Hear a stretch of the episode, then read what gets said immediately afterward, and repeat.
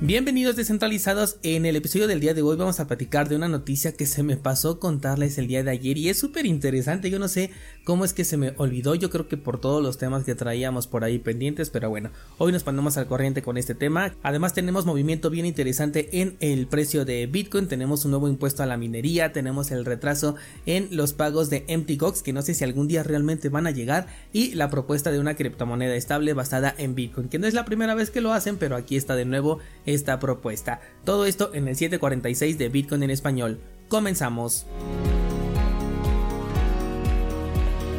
El precio de Bitcoin tuvo una caída bastante interesante desde los 21.800 eh, hasta los 20 mil dólares prácticamente al momento en el que estoy grabando este episodio. Pretendo hacer una compra en este nivel porque ya se está topando con la media móvil de 20 periodos. Ya veníamos hablando de esto desde hace eh, varias semanas que tenemos esta media móvil exactamente en los 19.700 pero creo que ya es suficiente en este punto para poder realizar una compra. Te decía ayer que hay que tener muy en cuenta este, este nivel de soporte lo vamos a manejar como un nivel de soporte porque de acuerdo a la estrategia que utilizo si rompiera esta media móvil pues estaríamos en un cambio de tendencia y volveríamos a un movimiento bajista. Recuerda que estamos hablando de un marco temporal de una semana por lo que podría llegar a romperla a lo mejor el día de hoy y todavía en lo que resta de la semana, sábado, domingo, podría recuperarse y cerrar por encima, lo cual sería bastante interesante porque podría estarnos avisando de un nuevo rebote el cual podríamos aprovechar. De cualquier manera, sabes que no soy cortoplacista, yo pienso hacer una compra ahorita precisamente que termine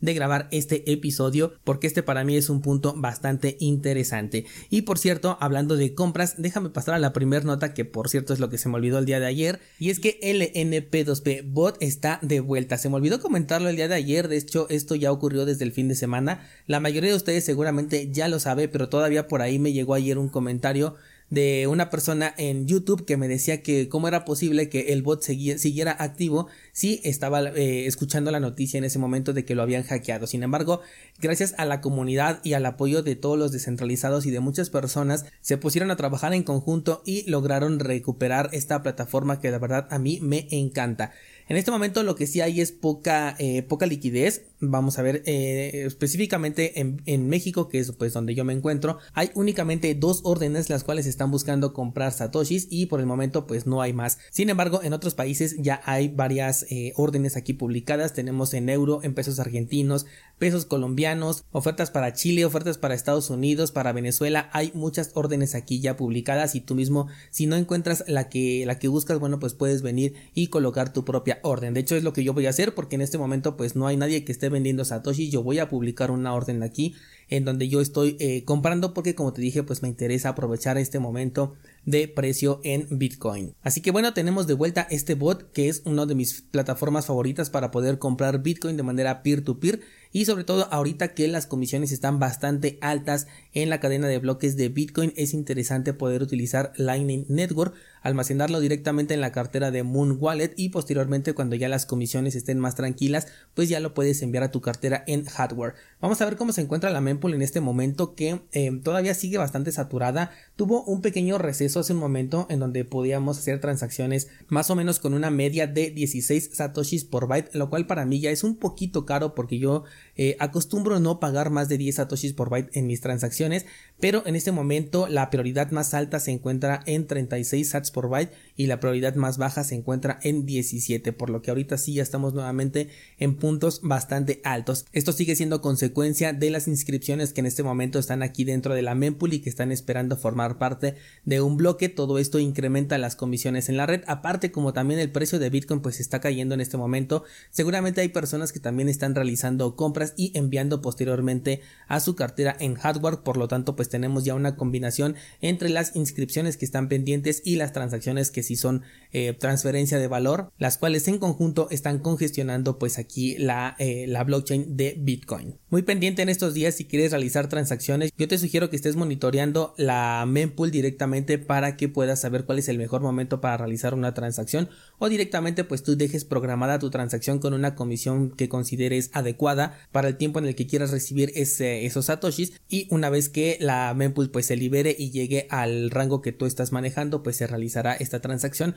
De lo contrario pues eh, los fondos nunca se moverán de tu dirección aunque sí puedes llegar a tardar más o menos una semana en poder recuperar el control de esos satoshis para poderlos reenviar a menos que utilices una solución tipo replace by fee en donde tendrás que estar pagando una comisión más alta ya sea para que tu transacción se lleve a cabo o bien para recuperar estos satoshis pero eh, incurriendo en una comisión. Todo esto gracias a las inscripciones que en este momento están ocupando mucho espacio en la red y que hacen que las comisiones suban bastante. Vamos con las noticias y resulta que el presidente de Estados Unidos, Joe Biden, ha propuesto un, eh, un impuesto del 30% sobre los costes de la electricidad que está destinada directamente a la minería. Eh, en general dice de criptomonedas, pero como ya casi no hay ninguna criptomoneda que maneje la minería, son muy pocas y las que todavía quedan por ahí pues ya no son muy relevantes. Vamos a considerar como que este impuesto afecta directamente a la minería de Bitcoin. Esto fue agregado en el presupuesto de la administración para el año fiscal 2024. De hecho, se pretende que vaya poco a poco a partir del próximo año y que comience con un 10% este impuesto y poco a poco, bueno, año con año vaya incrementando hasta llegar a un máximo de un 30%. Esta medida no me gusta personalmente, creo que puede hacer que los mineros busquen otras alternativas, es decir, otros lugares a los cuales puedan migrar. Ya lo vimos, por ejemplo, en el caso de China hace un par de años cuando ya em, prohibió todo lo que es la actividad minera y a partir de ahí los mineros comenzaron a migrar, eh, algunos para Kazajstán y otros para Estados Unidos y en este caso Estados Unidos pues podría estar haciendo la misma jugada que China, alejando a los mineros de su país. Em, esto me parece también un poco curioso porque yo creo que también las personas o los países que puedan llegar a controlar un gran poder de minado pues pueden verse beneficiados de esto y en lugar de ello están desaprovechando la oportunidad. Sin embargo, también entiendo que puede tratarse de un movimiento que no les vendría nada bien, sobre todo por el discurso que ellos manejan alrededor de Bitcoin y que no quieren apoyarlo de ninguna manera, sino que quieren eh, pues sacarlo de su país y mantener este discurso negativo hacia la criptomoneda madre. Vamos a ver qué efecto tiene esto a partir del próximo año, creo que va a ser bastante interesante, sobre todo también porque ahora van a tener que agregar esto al coste de la minería en Estados Unidos y puede representar una desventaja competitiva contra los mineros que se encuentren en otras jurisdicciones que sean más accesibles. Vamos con otra noticia y el día de ayer te estaba platicando que el día de hoy se vencía el plazo para que las personas que fueron afectadas por el hackeo de MTGOX pudieran registrarse y elegir una forma en la que pudieran regresarles su dinero. Sin embargo, eh, tenemos una nueva actualización, tenemos un retraso más bien en la que la distribución de activos pasa ahora a ser para el 31 de octubre, es decir, se retrasa un mes, así como también el registro que estaba disponible hasta el día de hoy, ahora va a ser hasta el día 6 de abril. Esto personalmente a mí ya me parece parte de la estrategia, de hecho ya eh, no sé, ya perdí la cuenta de cuántas veces se ha retrasado este proceso y como te lo comenté hace un tiempo, ¿no? Cuando, cuando este tipo de situaciones ocurren, de que hay hackeos, de que hay plataformas que son, que se declaran en bancarrota y comienza este proceso legal, bueno, pues todos los abogados, sobre todo, y las personas que están, entre comillas, trabajando para encontrar una solución, están cobrando precisamente de ese dinero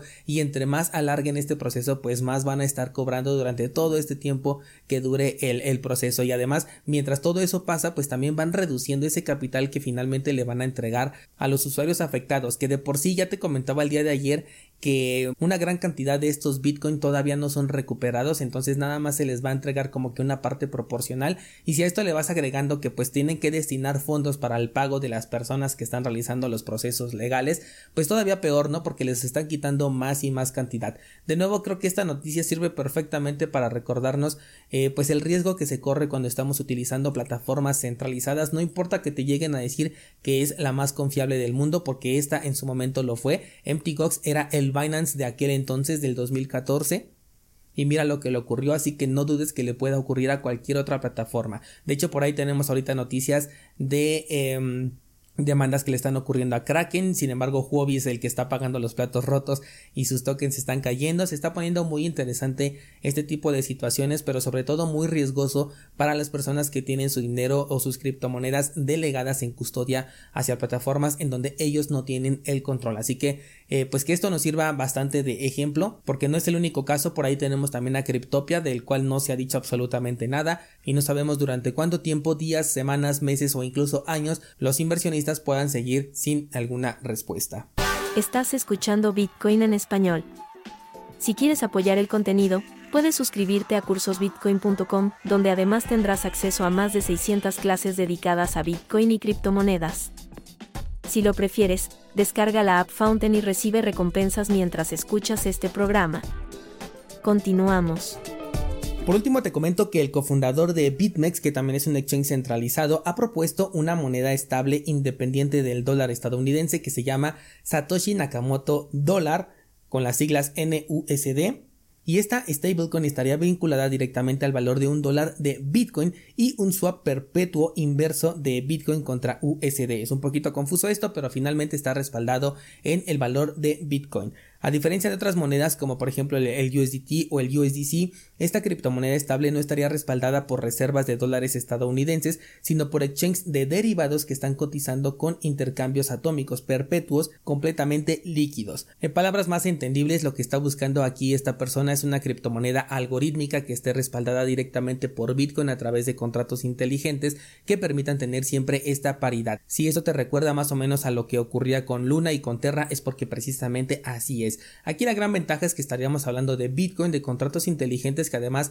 si están bien desarrollados, porque aquí no nos habla de cómo sería el desarrollo, pues estarían ligados directamente a la blockchain de Bitcoin, con lo cual podría tener una seguridad muchísimo más grande. Además no habría una custodia, no habría, no habría un dueño del contrato en este caso. Y de hecho es parte de lo que yo te comentaba con, con Taproot cuando recién hablábamos de esto, que nos iba a permitir realizar contratos inteligentes que pudiéramos ejecutar a nivel de código y desde nuestras propias carteras. Creo que esto podría ser una implementación interesante, pero lo que no me queda muy claro es si para ello, o sea, para la, idea que a mí se me está ocurriendo, no para lo que está ofreciendo aquí el, el e de, de BitMEX, tendríamos que realizar alguna modificación directamente en el código o bien el script podría ir en el mismo lugar en el que ahorita se están metiendo los artefactos digitales porque de ser así me parecería bastante interesante. Ayer te platicaba y desde el lunes de hecho que si podríamos colocar algo que realmente le diera valor dentro de este campo del testigo segregado y que nos pudiera ofrecer una utilidad o un valor la dinámica cambiaría por completo porque ahora sí pues valdría la pena y no solamente estarían agregando eh, artefactos que en realidad pues no generan ningún valor hasta el momento salvo la especulación como por ejemplo el caso ayer de Yuga Labs. No es la primera vez que se propone una criptomoneda estable basada en, eh, en, Bitcoin, sin embargo hasta el momento no ha conseguido la atracción. Sobre todo me preocupa porque cualquier clase de estabilidad está completamente obligada, es forzada, la estabilidad en realidad no existe y para conseguirla tienes que elaborar un mecanismo que fuerce esa estabilidad, ya sea realizando compras y ventas, realizando eh, sobre colateralizaciones, etcétera. Y como todo esto puede llegar a fallar, es ahí donde comenzamos a ver casos como por ejemplo el neutrino dólar, que ahorita ya debería de llamarse neutrino centavo porque ya perdió esta paridad, lo mismo que ocurrió por ejemplo con Terra y así sucesivamente con otras criptomonedas estables que pueden llegar a perder esta paridad, porque forzar una estabilidad no es cosa fácil y además es completamente artificial. Siempre que estás comparando dos cosas, el precio tiene que tener una volatilidad de una u otra manera. Y bien, pues hasta aquí vamos a llegar por esta semana Espero que te haya gustado el episodio. No olvides que el día de hoy eh, tenemos nueva clase en cursosbitcoin.com. De hecho, ya vamos a cerrar con el curso de aspectos de seguridad y privacidad con Bitcoin, un curso bastante interesante que además sirve como introducción si es que apenas estás suscribiéndote a la plataforma porque ahí te voy a hablar de todos los aspectos de seguridad y privacidad alrededor de Bitcoin y te voy redirigiendo a cada uno de los cursos en donde puedes profundizar sobre cada uno de los temas que estoy manejando en este curso. Así que si eres nuevo en la plataforma, después de checar el curso Bitcoin desde cero, te recomiendo que pases a checar este porque en primera te va a dar esas bases para que tengas una mejor interacción más segura y más privada con tus Bitcoin y te va a ayudar a profundizar y a saber cómo navegar a través de tantos cursos que ahorita ya tenemos, porque muchas veces me preguntan, oye Daniel, ¿por dónde empiezo? Eh, ¿Cuál sería, por ejemplo, una ruta a seguir? Y yo creo que este curso específicamente te va formando esta, esta ruta a través de cada una de las clases y de los enlaces que te van redirigiendo hacia otros cursos para poder profundizar en cada uno de estos temas.